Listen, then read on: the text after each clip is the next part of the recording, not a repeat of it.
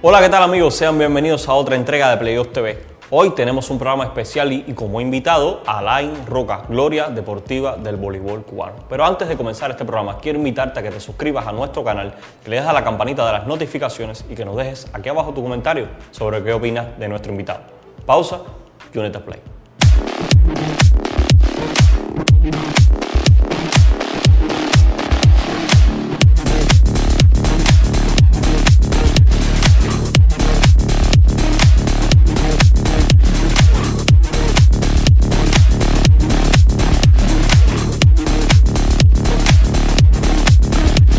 Por aquellos años, finales de los 90, el voleibol masculino cubano es pionero en lo que hoy se conoce como el proceso de contrataciones, que por aquellos años era novedoso que Cuba se abría de alguna manera al deporte profesional. Los voleibolistas fueron pioneros en aquello, en viajar. Tú particularmente tuviste la oportunidad de jugar en la liga italiana, la mejor liga del mundo. Ganaste títulos ahí. Háblame de esa experiencia en aquella liga. Fue igualmente algo, pienso que, que trascendió en la historia. Por primera vez en nuestro, en nuestro país se permitía la contratación de jugadores activos a una liga profesional. Más que nada pienso que fue una estrategia que, que con todo sentido era importante realizarla debido a la necesidad imperiosa que había de seguir creciendo y desarrollando y poder insertarnos en estas ligas. En lo personal, un sueño para cualquier jugador poder realizarte como persona, realizarte como ser humano y como atleta. Estar allí dentro de esa élite y con los mejores jugadores del mundo, lo cual nos sirvió, me sirvió de una experiencia increíble eh, en cuanto a perspectivas de vida, en cuanto a otras realidades, en cuanto a madurez, el enriquecimiento como jugador que se adquiere es enorme. El estar allí, sobre todo en la primera temporada, 1998-1999, con el equipo Alpitur TNT, Alpitur Cunio, pues fue una temporada de cierta manera extraordinaria y afortunadamente ganadores de, de la Copa Italia de ese año, disputada en el año 1999 en el Palaeuro de Roma, lo cual también eh, para mí fue una experiencia única, ganando un título, alzando un título ya no con la selección nacional de Cuba, sino ya con un, en un campeonato foráneo y con un equipo y en una liga tan importante como esa. Hay un momento clave en la historia del voleibol cubano. Son los Juegos Olímpicos de Sydney. Estos juegos marcan un antes y un después en Cuba, sobre todo con aquella generación. Muchos le llaman la debacle de Sydney, donde Cuba aspiraba a una medalla e inexplicablemente se queda muy por debajo de aquellos pronósticos. ¿Qué sucedió? Realmente eh, pienso que debemos interpretar esta, esa, esa historia o esa situación desde otros ángulos, porque justamente eh, nos encontrábamos bajo contrato en el año 98-99 y la temporada igualmente 99-2000 y el objetivo por supuesto apuntaba a que eso nos ayudara a mejorar de cierta manera el resultado que se perseguía en Juegos Olímpicos. Pero si mal no recuerdan, nosotros fuimos campeones de la Copa América justo unos meses antes de llegar a los Juegos Olímpicos, disputándolo contra Brasil en su propia casa. Brasil, un equipo que para nadie es un secreto que también estaba dentro de esa élite mundial. No podemos olvidar de que el nivel mundial masculino, incluso con relación al femenino, siempre en aquellos años fue superior. Había mucho más, mucho más rivalidad, mucho, mucha más fortaleza entre equipos, había mucho más nivel y se perdía y ganaba con muchos países. Al nosotros llegar a Sydney, obviamente estábamos viviendo experiencias novedosas, contratados en ligas foráneas, regresar a Cuba, convocado con la selección, unirte como equipo. Yo pienso por mi experiencia y por los años posteriores que he vivido, de que hizo falta habernos preparado mejor en ese proceso de transición. La transición que existe entre jugador que concluye su campeonato en una liga profesional y luego incorporarse a la selección nacional para jugar las agendas que se juegan a, nivel internacional. Creo que ahí se hace necesario y se hizo necesario, hubo necesidad de que se manejara y se gestionara mejor esa transición. lo cual no interrumpiera sobre todo el proceso de condición física con la que se llegó a los Juegos Olímpicos. Y eso creo que marcó la diferencia. No nos fue mal realmente en, en la fase clasificatoria, lo que lamentablemente debido al propio sistema se perdió el partido contra Rusia 3 a 2 que garantizaba nuestro pase a la discusión de medallas. Un partido clave que no puedes perder, pero si no analizas desde el punto de vista un partido perdido 3 a 2 con una selección tan competitiva contra Rusia,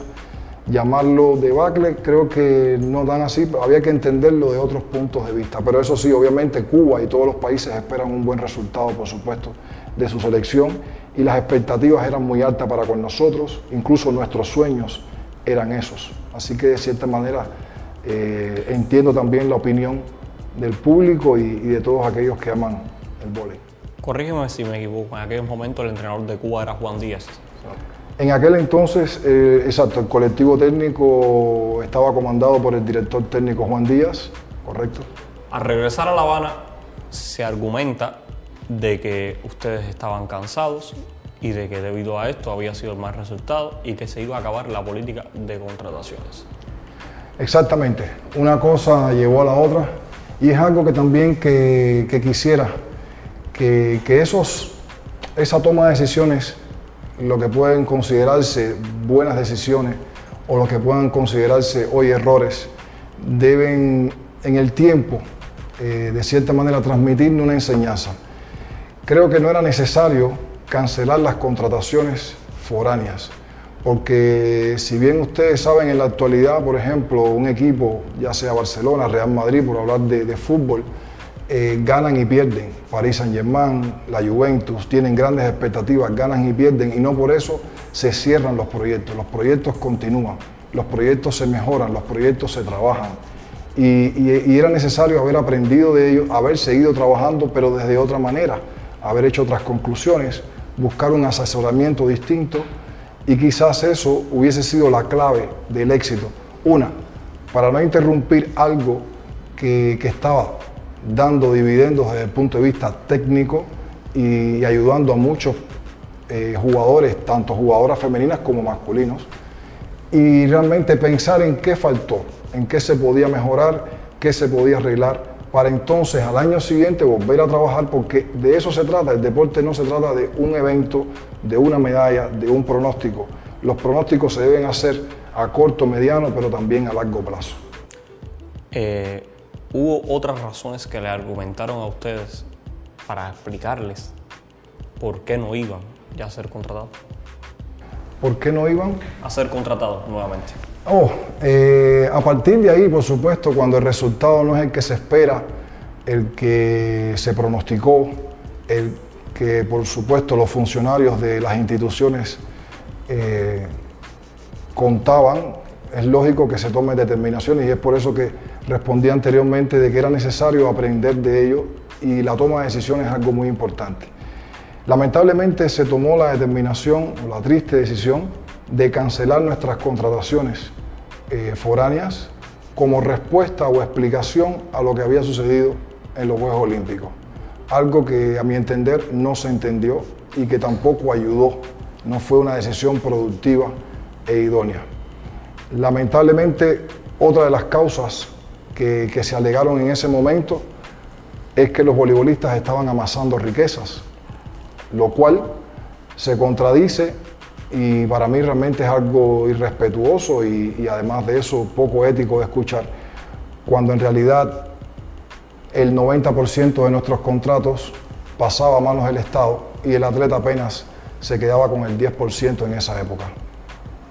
¿Cuánto, ¿Tenías conocimiento de cuánto era tu contrato en aquel momento?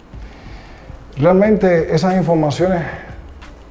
para ratificar lo que vengo diciendo, las controlaba directamente el Estado, pues era el Estado quien verdaderamente realizaba las contrataciones con los clubes, con la liga, y los jugadores apenas tenían conocimiento de lo que realmente percibían en sus contrataciones, en ese entonces, en tiempo real. Luego con el tiempo, con los años, de manera muy individual, muy personal, por supuesto en mi caso supe que un cuarto de millón pudiera ser el monto total del contrato que se realizó entre la TNT Alpitur Cunio y nuestra, eh, nuestra nación. Entonces, eh, por la frase que me estás explicando, tu contrato era percibido sobre los 250 mil dólares ah, por, Aproximadamente. por temporada o por el tiempo que consistía el contrato. Sí, de la temporada, solamente por la temporada. Y tú apercibías solamente el 10% El de ese 10%, el 10% creo que estaba exacto, se dividía, 5% se recibía mientras estuvieras, eh, mientras durara la temporada y el otro 5% se retenía en Cuba a tu regreso, obviamente, hasta que tú volvieras y concluyeras, por supuesto, tu, tu liga en Italia. Increíble. Bueno, vamos a lo que todo esto trae como consecuencia. Y es el suceso de diciembre de Amberes, Bélgica. A ver, para los que no están un poquito empapados del tema y son un poco más jóvenes, este suceso quedó marcado en la historia del voleibol cubano como una, ¿cómo explicar? Una toma de decisión de abandonar la selección nacional eh, prácticamente masiva del equipo cubano. Seis efectivos abandonan la delegación buscando otros caminos, buscando otro tipo de carreras. Muchos de ellos alegan que fue porque se les venció la posibilidad de salir contratados al extranjero, porque en realidad a ellos no les importaba tanto el dinero como jugar, como su crecimiento como deportistas, porque como bien tú has explicado, cobraban tan solo el 10%, a ellos les interesaba solamente jugar y se conformaban en aquellos momentos. Ellos deciden irse, pero particularmente tú, junto a Pablo Pimienta, deciden regresar a Cuba. ¿Por qué Alain Roca no se fue ese día? Vamos a empezar por, el principio. Eh, para hablar de esto, bueno, remontándonos un poco al 2001, debemos entender que nuestra, nuestra selección, por supuesto, tenía un nivel a nivel internacional. Era una selección que aportaba económicamente como ninguna otra disciplina en Cuba a la sociedad. Además de eso, siempre, como bien mencionaste, eh, nuestros jugadores realmente no pensaban o no tenían el interés marcado eh, o fijo directamente en lo que se obtenía de contrato. El jugador nuestro en esa época y nuestra generación más bien seguía el amor, la pasión a la disciplina. Desde luego empiezan a surgir contradicciones, lamentablemente eso marcó, esa época marcó un hito en la historia del voleibol masculino cubano, un antes y un después del voleibol. Creo que, que de cierta manera no se gestionó bien esa situación. Por supuesto, los jugadores, los jugadores estaban más que, que felices de seguir contratados en esta liga foreana porque era la oportunidad de crecer profesionalmente, que era lo que realmente eh, nuestro grupo perseguía. Era la mejor manera de optimizar nuestro rendimiento, el cual estaba apto para empeños mayores, dándole seguimiento a ese sueño de ser campeones olímpicos y la mejor manera que había para poder prepararnos para tales epopeyas era a través de esa vía. Nosotros, en lo personal, decidimos o solicitamos después de esa Supercopa de Campeones en el 2001, que se ganó, solicitamos una reunión con el, el INDER, con, con el organismo, con los altos funcionarios del organismo, para ventilar ciertos temas, para intentar hallar soluciones, eh, sobre todo eh, ideas prósperas para todos, que de cierta manera sirvieran de, avance, de crecimiento. Y lamentablemente en esa reunión o en, esa, en ese encuentro que se, que se dio, pues hubo primeramente posturas eh, irrespetuosas, se convirtió en una situación realmente unidirec- unidireccional, no se nos escuchó, el diálogo no fue realmente fluido. No quiero decir con esto de que eso haya sido el motivo fundamental por el cual eh, mis ex colegas hayan decidido eh, tomar la decisión que tomaron, pero pienso que puede haber representado un caldo de cultivo, entre otros problemas, que tristemente catapultaron ese, ese desenlace desafortunado para todos. En mi caso personal, yo vengo de otros procesos educativos,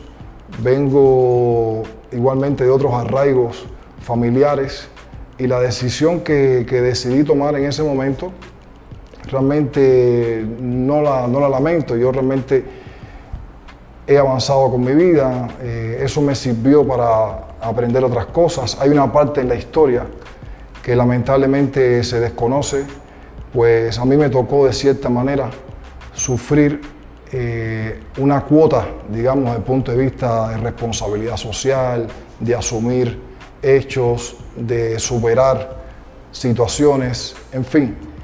Creo que, en ese momento Alain Roca primeramente no pensaba en aquello, realmente reconozco los problemas que, que, se dieron y que catapultaron quizás esas decisiones, aunque también hay que reconocer una cosa, es que los seres humanos tienen el derecho propio de perseguir sus sueños, de crecer económica y profesionalmente. Los seres humanos valoran mucho sus vidas y, creo que,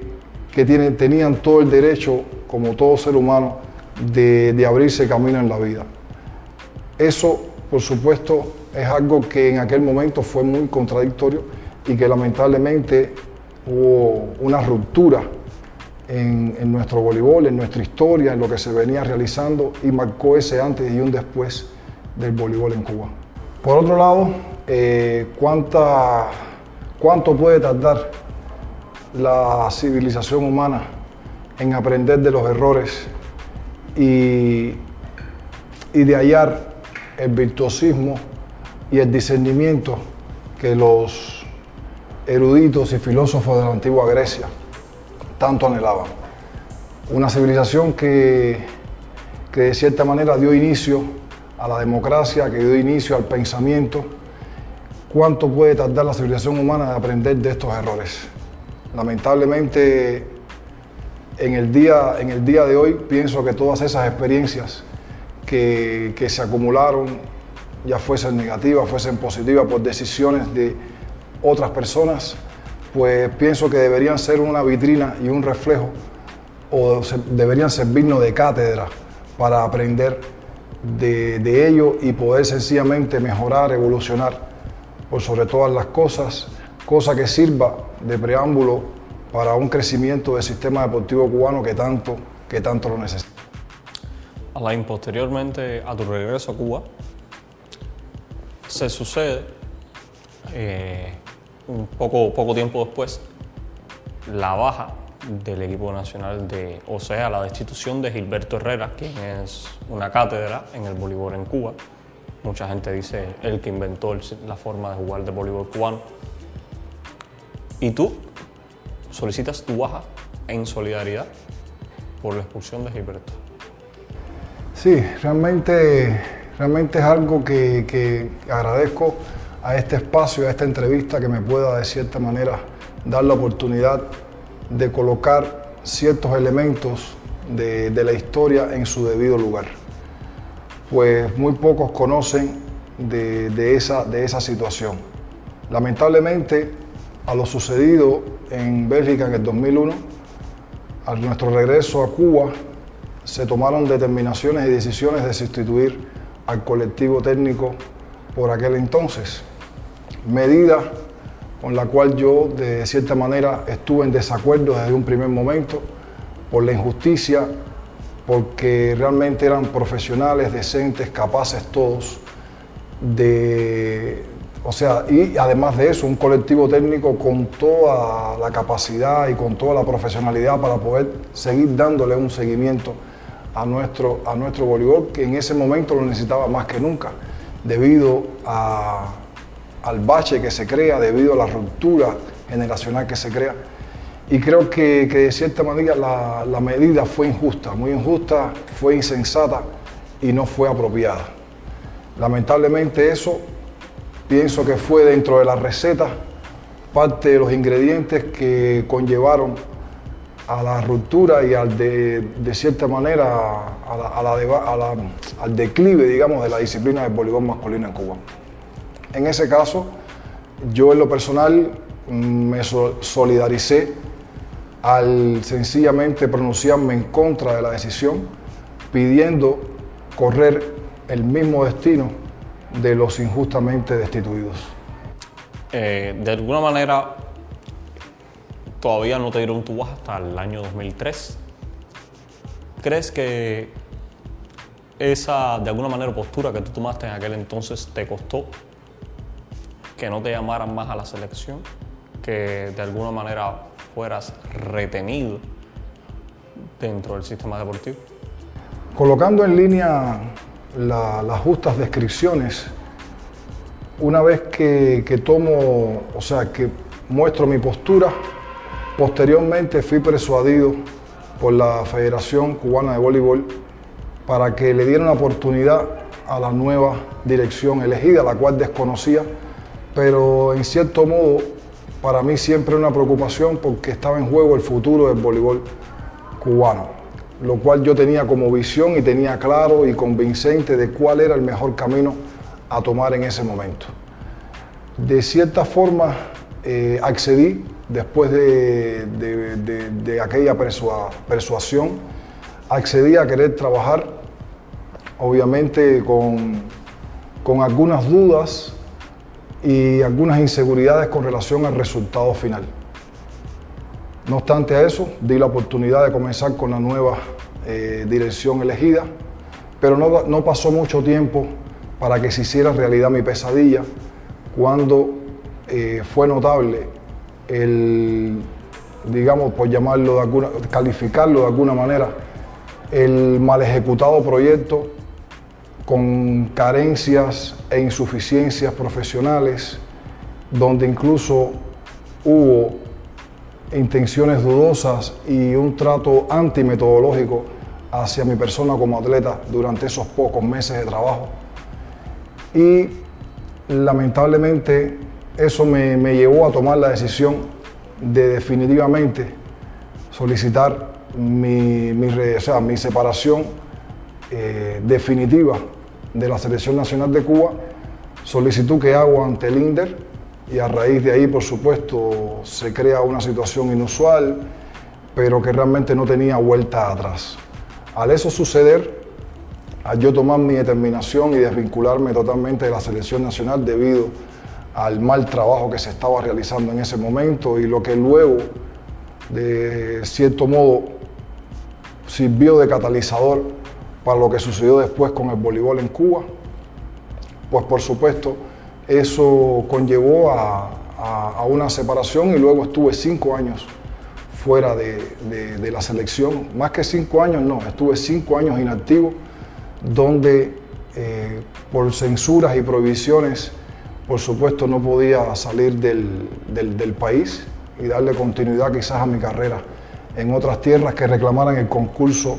de mis modestos esfuerzos o de mis servicios. Y, eso quizás pudo, pudo de cierta manera herir ciertas susceptibilidades, puedo entenderlo, a nivel de organismo, a nivel de, de, de, institución, a nivel de Federación Cubana de Voleibol, cosas que, que, desconozco, cosas que no controlo y cosas que no se salieron a la luz en aquel momento, realmente no hubo información muy veraz eh, al respecto, creo que la prensa no, no actuó éticamente, creo que fue de cierta manera, abordó este asunto de forma espuria, incierta y distorsionando la realidad de los hechos, lo cual todavía en el día de hoy ocurre porque hay muchas versiones a nivel de, público, lamentablemente por ser desconocedores de lo ocurrido, ¿no? en cierto modo de la verdad. Hoy en día en este espacio, pues por supuesto se están ventilando detalles inéditos que no se habían contado anteriormente e incluso a nivel internacional. Pero esa fue la realidad y, que realmente me conllevó a, o sea, a responsabilizarme con la, con la, con la medida, con, con la decisión propia que tomé, simplemente solidarizándome con un colectivo técnico, con un entrenador, con realmente con el voleibol como deporte y como futuro, yendo en contra de lo que consideré en ese momento era, era injusto y no era el mejor camino para seguir avanzando y tratar de recuperar o recuperarnos lo antes posible. Quiero hacerte dos preguntas así tipo Rafa, que me las respondas lo más rápido posible. Primero, ¿Te dolió más allá como atleta, como persona, el trato que se te dio a ti, a pesar de ser uno de los llamados aquí, eh, mal llamados de alguna manera, que no traicionó, que no se fue? Y otro, la segunda, ¿de qué viviste esos cinco años que estuviste inactivo?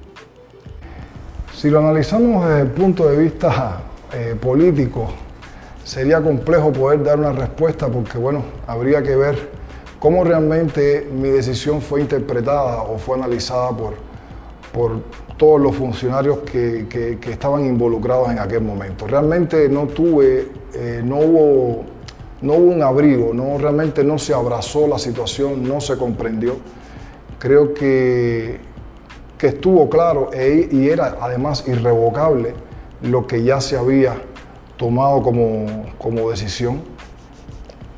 Decir que era injusto, bueno, pudiera decir que el mismo día donde se ocurrieron los hechos y donde realmente se vino a solicitar la destitución del colectivo técnico,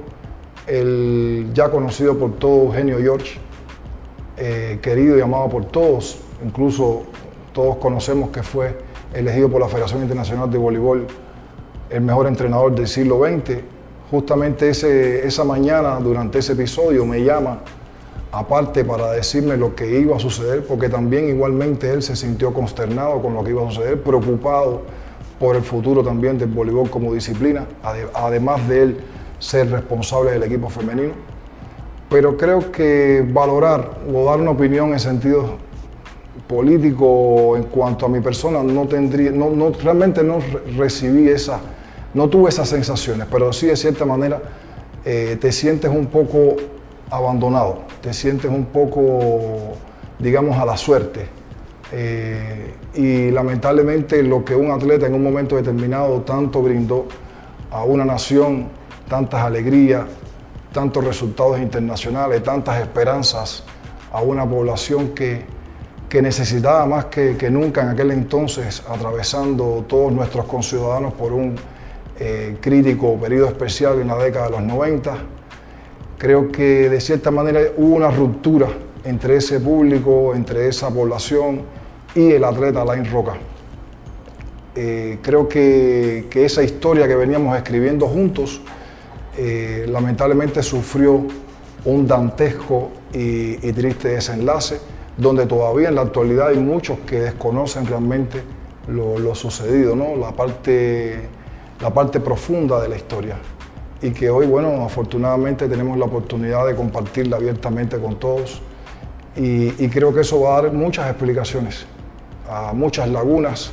que, han, que existieron y que aún existen en la actualidad, aún en el 2021. ¿Y de qué viviste esos años? En esos cinco años realmente fue un periodo, un periodo muy difícil, yo debo aprovechar y señalar en esta ocasión y debo mencionar a alguien muy especial, un amigo vasco-español, empresario de profesión, el cual me brindó un soporte emocional gracias a su cooperación, a su contribución. Me ayudó de cierta manera a, en tiempos de incertidumbre y en tiempos difíciles a buscar sobre todo ese equilibrio mental y emocional y psicológico más que nada ayudando también a superarme ante los hechos, ante las decisiones que tomé, ante la postura, no solo profesional, sino también lo que tuve que asumir a nivel social para con la población desconocedora de todo, sin poder darle una explicación, sin que realmente se tratara en los medios la verdad de lo, de lo acontecido. Y de cierta manera te, te, sientes aislado. Y al estar aislado, además de eso, como fuente de, de ingresos, lo cual en aquella época también nosotros como jugadores y atletas de alto rendimiento se percibía un salario en moneda nacional sencillamente discreto, irrisorio, pero esa época lamentablemente fue una época muy dura donde afortunadamente eh, pude de cierta manera sostenerme con apenas algunos ahorros que aún conservaba dentro de lo obtenido dentro de lo ganado con esfuerzo y sacrificio durante mi participación en la, selección nacional, ganando algunos torneos y también lo que en cierto modo se pudo lograr en las contrataciones foráneas en algunas ligas de Italia. Tú, posteriormente de este episodio de stand-by en Cuba, Amas una carrera como profesional que te llevó a Brasil, te llevó a Italia, te llevó a Rusia, te llevó incluso a Turquía. Pero a mí lo que me resulta bastante curioso es cómo un atleta que lleva cinco años inactivo vuelve nuevamente a posicionarse en competiciones de élite, porque eso no lo hace todo el mundo. Realmente es muy, muy curiosa eh, la pregunta que para intentaremos darle una explicación. A partir del 2007 se da una situación en que la Federación Internacional y su presidente Rubén Acosta conocen de, mi caso en particular y deciden abrazarme y hacerme miembro de la misma, lo cual me dio la oportunidad de eh, libremente contratarme y rescatar mi vida profesional alrededor del mundo, dedicándome a lo que desde bien niño,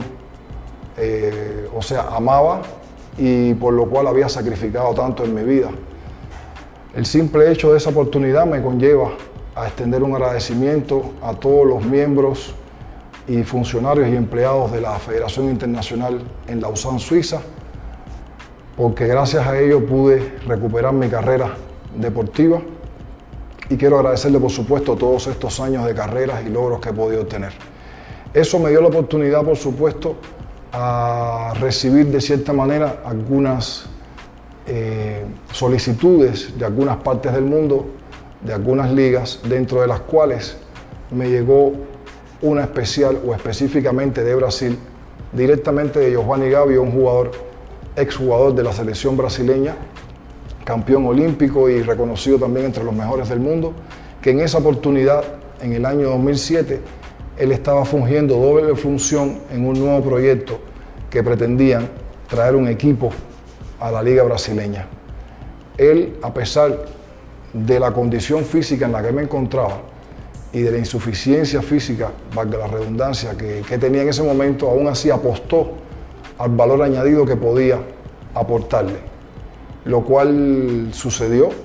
y eso me brindó la posibilidad de rescatar mi carrera deportiva a partir de Brasil, insertándome en la ya conocida por muchos en la, en la actualidad Liga Brasileña o la Superliga Brasileña, una de las mejores y de más alto nivel en el mundo. Y como bien mencionabas, eh, poder recuperar después de esos cinco largos años de resiliencia absoluta eh, fue desde el punto de vista emocional y físico eh, verdaderamente devastador. Pero pienso que se impuso más que nada, se impusieron las buenas voluntades, se impuso quizás el talento reinante que subyacía, que estaba guardado, el equilibrio mental, la fortaleza psicológica que al volver nuevamente a incorporarme a este nivel, en cuatro meses apenas pude, o sea, lograr recuperar mi condición física, algo que incluso hoy mismo, o sea, describirlo es prácticamente algo eh, de cierta manera loco, por decirlo de alguna manera, e incluso de entender para los mismos brasileños con los cuales compartí maravillosos años eh, como profesionales, muchos de ellos tampoco hayan una explicación a, este suceso. Concluyendo en Brasil, después de esas tres temporadas, tengo la oportunidad y recibo una propuesta para formar parte de un proyecto en la Liga, de la Liga Turca con el club Halbank en la ciudad de Ankara. Eh, tuve un año, prácticamente un año conviviendo allí durante esa temporada. Ya luego salgo de la antigua nación bizantina promovido por una propuesta regresando nuevamente a la liga italiana. En ese momento, eh, bajo el mando del profesor entrenador Silvano Prandi, italiano, reconocido clase A entrenador a nivel de, internacional y que hoy en la actualidad es entrenador de la selección nacional de Bulgaria. En esa oportunidad, él y yo pues, coincidimos en ese proyecto de Andrioli Latina, una ciudad apenas a 45 minutos de carretera de la capital Roma. En, este, en esta oportunidad, en esta, en esta temporada, fui elegido para el All-Star Marcelo Gavana In Memoriam, o sea, el Todos Estrellas, debido al rendimiento que, que estaba mostrando en esa primera campaña o, en esa temporada eh, italiana regresando nuevamente a la meca del, del voleibol. Estando en Italia y siendo miembro de esa eh, selección para el Todos Estrellas, convocado además junto con otros grandes jugadores como Matej Kasiski, como Nikola Gerbich, como Svetan Sokolov, e incluyendo a Mico Terráneo, pero aún, o sea, pero mucho más joven, eh, el ya conocido por todos Osmani Juan Torena. Estando en esta liga, en esta temporada italiana, eso sirvió de vitrina para sencillamente llamar la atención de algunos clubes en Rusia, lo cual me conllevó en el 2012 eh, sencillamente a viajar al país de los Ares, donde conviví dos años jugando dos temporadas, una inicialmente con el club UFA, eh, con, donde incluso compartí equipo con otros grandes jugadores, y en una segunda temporada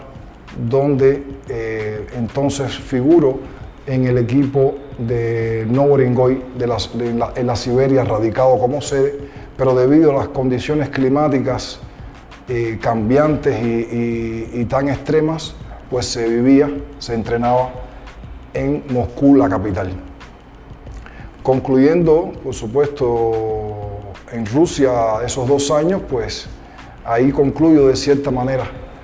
eh, un poco ese periplo internacional a nivel profesional, eh, resumiendo sobre todo mi participación en estas principales ligas, las más fuertes a mi entender y consideración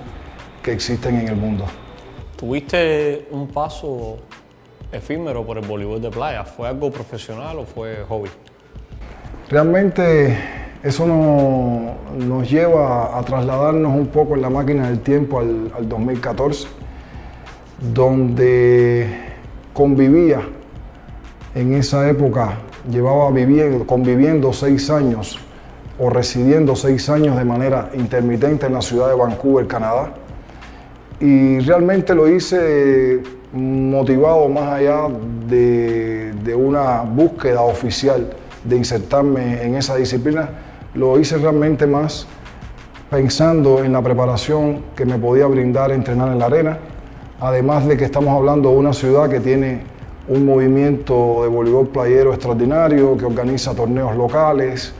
eh, muy bien organizados, donde el ambiente es genial, te transmite muy buenas sensaciones, sobre todo a partir de la primavera y el verano. Y un movimiento que me atrajo y con el cual me identifiqué y me acerqué, dado que las estructuras también te lo permiten, a todos aquellos que, que se acercan a las playas y quieren de cierta manera involucrarse en este deporte. Terminas conociendo muchísimas personas y a la semana siguiente estás planificando entrenamientos y te ves involucrado con un grupo de jugadores y, al final pues nada, me embullé y, eso fue lo que dio como lugar y lo que resultó de mi experiencia a través del voleibol de playa,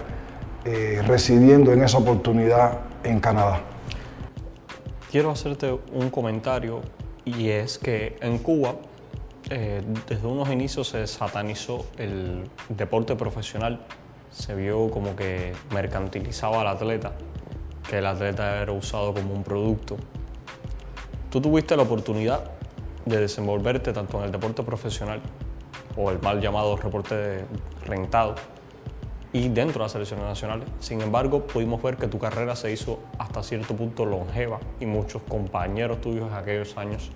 incluso algunos siguen activos en la actualidad. ¿Crees en ese misticismo que existe en que el deporte profesional eh, destruye al atleta? Realmente el deporte no se puede ver por separado. El deporte es unión, el deporte transmite valores humanos el deporte es humanidad, es calidad de vida, es salud. El deporte está implícito y está inmerso en la cultura mundial, en todas las sociedades. La empatía que se genera a través del deporte no la puedes lograr absolutamente con ningún otro producto, artículo u, otro fenómeno. Realmente eso es algo, a mi entender, totalmente erróneo. Incluso teniendo la experiencia de haber transitado por diferentes eh, conceptos, por llamarlo de alguna manera. Creo que hay que entender lo siguiente y es que el deporte no pierde sus principios, el deporte no pierde su expresión genuina, el deporte no pierde para nada su valor. Lo que alrededor del deporte se gesta no es más que una situación desde el punto de vista comercial que lo que hace es generar ingresos, ingresos que ayudan a generar infraestructuras, ingresos que ayudan a generar mejores condiciones y tener los recursos suficientes para poder sencillamente continuar alimentando, eh, digamos, categorías de base que sirva incluso para niños. Obviamente en el alto rendimiento, donde hay una mayor exponencialidad y hay una mayor exposición, eh, puede interpretarse erróneamente, pero realmente eso incluso como experiencia, tengo la, la vivencia de que siendo jugador de la, de la liga italiana, en una ocasión donde me lesioné, tuve el mejor de los cuidados, siempre tuve el mejor de, digamos, de, toda la paciencia, el acompañamiento, la calidez humana, el, tratar de ayudar a, un equipo de trabajo en función de, lograr tu recuperación, de que tú estés al máximo de tus condiciones e incluso te conlleva a prolongar tu carrera deportiva. Eh, en mi experiencia, y está dado, o sea, no es un secreto para nadie, que a nivel profesional muchos atletas y en muchas disciplinas deportivas, eh, muchos atletas consiguen extenderlo, o sea, su longevidad eh, a nivel profesional debido a todos los cuidados, debido en sentido general a toda la infraestructura y a todos, digamos, los cuidados y las atenciones que se tienen para que sencillamente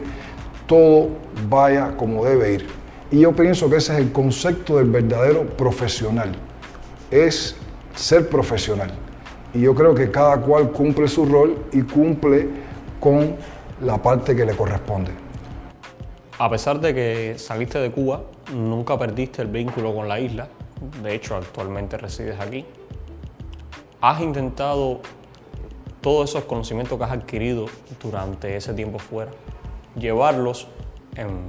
a implementarse dentro del sistema deportivo cubano buscando el renacer de lo que para muchos, y me incluyo en ese, somos de alguna manera antagónicos y llorosos aquellos años gloriosos del deporte cubano donde sentarse delante del televisor y ver el deporte era un ritual. Háblame de ese proyecto que tú me has manifestado fuera de cámara que tienes para el deporte cubano. Bueno, eh, eso nos lleva de cierta manera a pensar en Alain Roca ya retirado de las canchas a partir del año 2014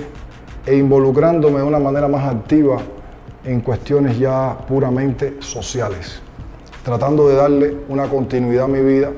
y de reencontrarme o de gestar ciertos proyectos que me conecten desde el punto de vista social con las personas y de la manera en que yo pueda contribuir y aportar estos conocimientos, toda esta vasta experiencia que he ido acumulando durante todos estos años a través de todo este periplo internacional que ya les comentaba con anterioridad y todas estas experiencias viviendo en disímiles culturas, lo cual me conllevó a, a sumar varias experiencias, las cuales hoy, por supuesto, forman parte de mi aval y de mi currículum. Hablo cuatro idiomas, y además de ello, toda la, riqueza cultural universal que he ido adquiriendo, pues por supuesto he querido plasmarla dentro de mis ideas y dentro de mis proyectos en función a eso que de cierta manera me gustaría eh, impulsar dentro, sobre todo de nuestra sociedad cubana, porque como bien mencionaste, continúo y siempre he continuado vinculado, residiendo en Cuba a pesar de todos los pesares. Pues en el 2016 presenté un proyecto buscando autorización, me acerqué a instituciones tratando de, gestar un proyecto, o sea, de crear una organización no gubernamental sin ánimos de lucro, una fundación a través de la cual yo pudiera construir o se pudieran construir laboratorios de tiflotecnología en todo el país. Y les voy a explicar en qué consistía, pues es una herramienta de avanzada para el aprendizaje de los débiles y, o sea, de los, de los discapacitados, en este caso de los ciegos y débiles visuales. Me acerqué a la ANSI, la Asociación Nacional de, de Ciegos e Invidentes, proponiendo estos propósitos, los cuales fueron recibidos con, con, mucha expectativa, pero por indescriptibles eh, aspectos no logré canalizar esa eh, hacienda, por llamarlo de alguna manera, filantrópica que quería tratar de gestar e impulsar dentro de Cuba. Lamentablemente se malogró ese proyecto. No me detuve ahí y en el 2018 presenté un proyecto al INDER referente al deporte en Cuba, que le atañe a todo el sistema deportivo. Hasta la fecha no he recibido interés alguno por parte de la entidad y de este organismo. A tal, a tal apatía no, no me amilané, sencillamente continué mis pasos y me acerqué entonces al MINSEX, al Ministerio de, Inversión, de Comercio Exterior Inversión Extranjera, donde canalicé mis ideas y estas ideas fueron abrazadas diferente, lo cual debo resaltar la acogida del ministro Rodrigo Mamierca Díaz y su posterior presentación ante el Consejo de Ministros. Obviamente, el proyecto aún no ha tenido la aprobación del Buró Político y no ha permitido aún que se gesten esta, esta macro, macro idea eh, para el beneficio de nuestro deporte y de nuestra nación. Pero les voy a explicar brevemente en qué consiste, pues es un proyecto de gestión deportiva donde eh, obviamente con la gestación de estas estrategias modernas que se llevan en el deporte del siglo XXI, seríamos capaces hoy de ingresar no menos de 100 millones de dólares a nuestro país a través de nuestro deporte. Para ello, recomiendo y para ello indico de que es necesario abrirnos a la publicidad a través del deporte, crear una ley supranacional de publicidad que con sus respectivos decretos permitan legislar los incentivos fiscales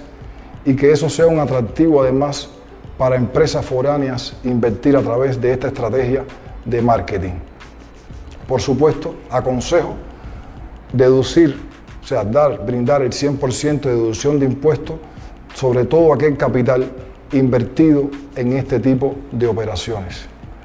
Dentro de este proyecto, además, también dentro de lo que se llama la financiación y captación de recursos mediante inversión extranjera, pues por supuesto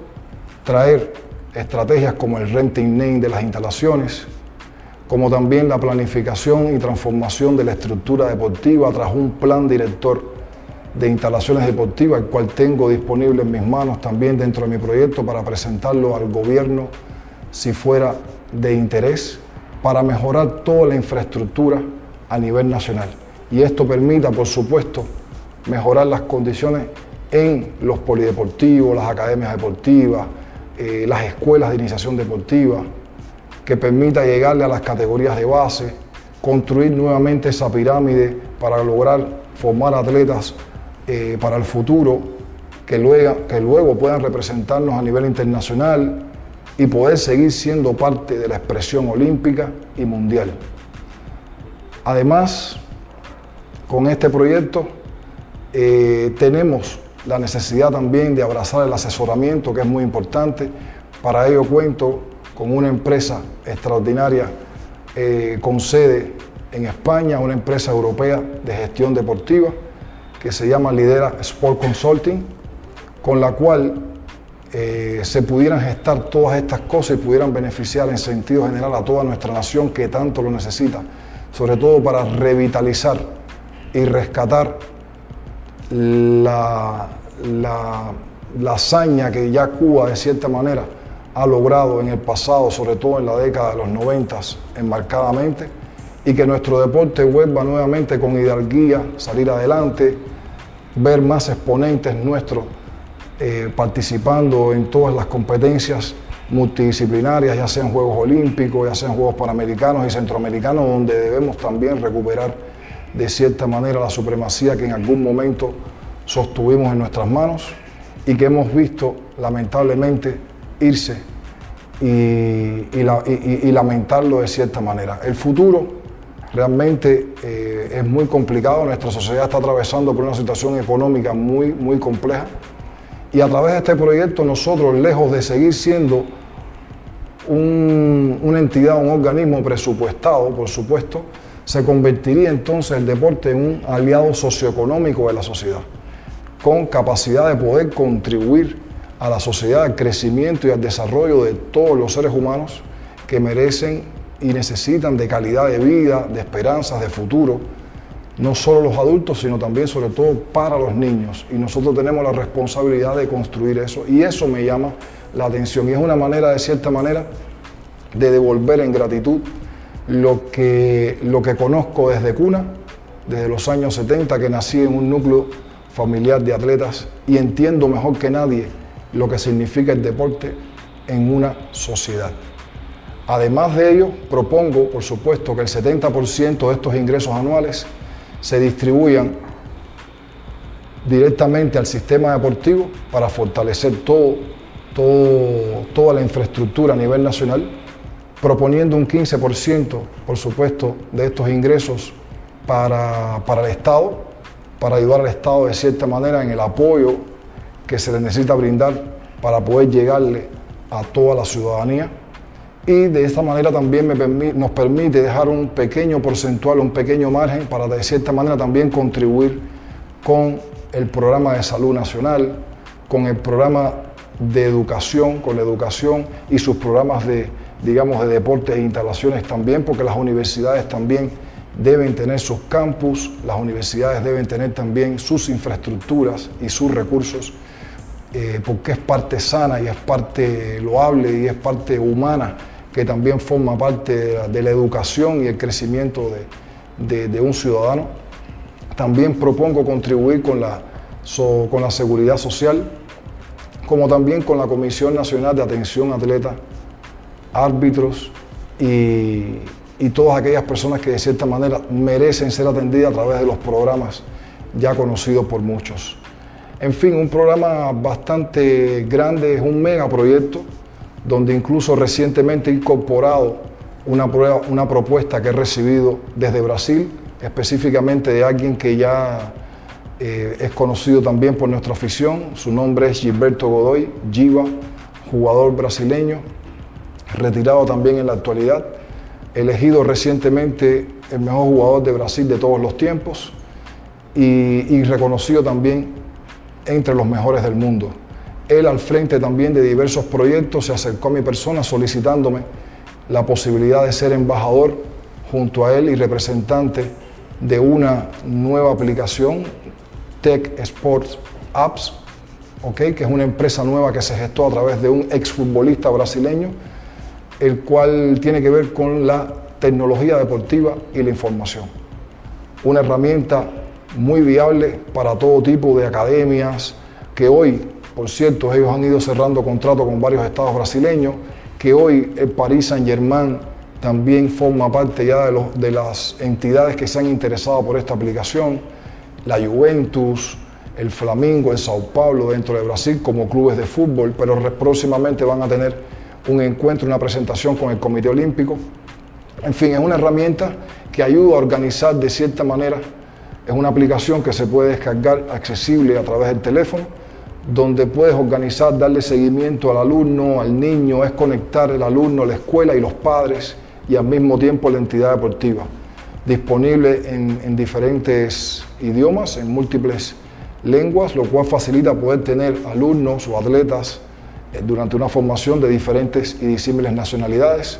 que permite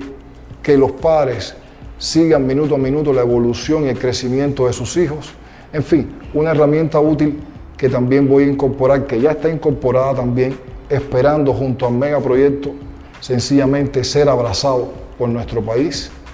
y que esto pues sencillamente facilite un camino buscando mejores condiciones y llegar, por sobre todas las cosas, de una manera evolutiva al inevitable futuro. Bueno, Alain, muchísimas gracias por estar aquí en Playoffs TV. Un placer tenerte con nosotros. Muchas gracias a ustedes. Amigos, si quieren leer esta entrevista completa, pueden buscarla en nuestro sitio web www.playoffsmagazine.com. Y también agradecer a nuestro anfitrión de hoy, a Best View Habana, este hermoso lugar que nos compartió para esta entrevista. Ya finalizamos. Únete al Play.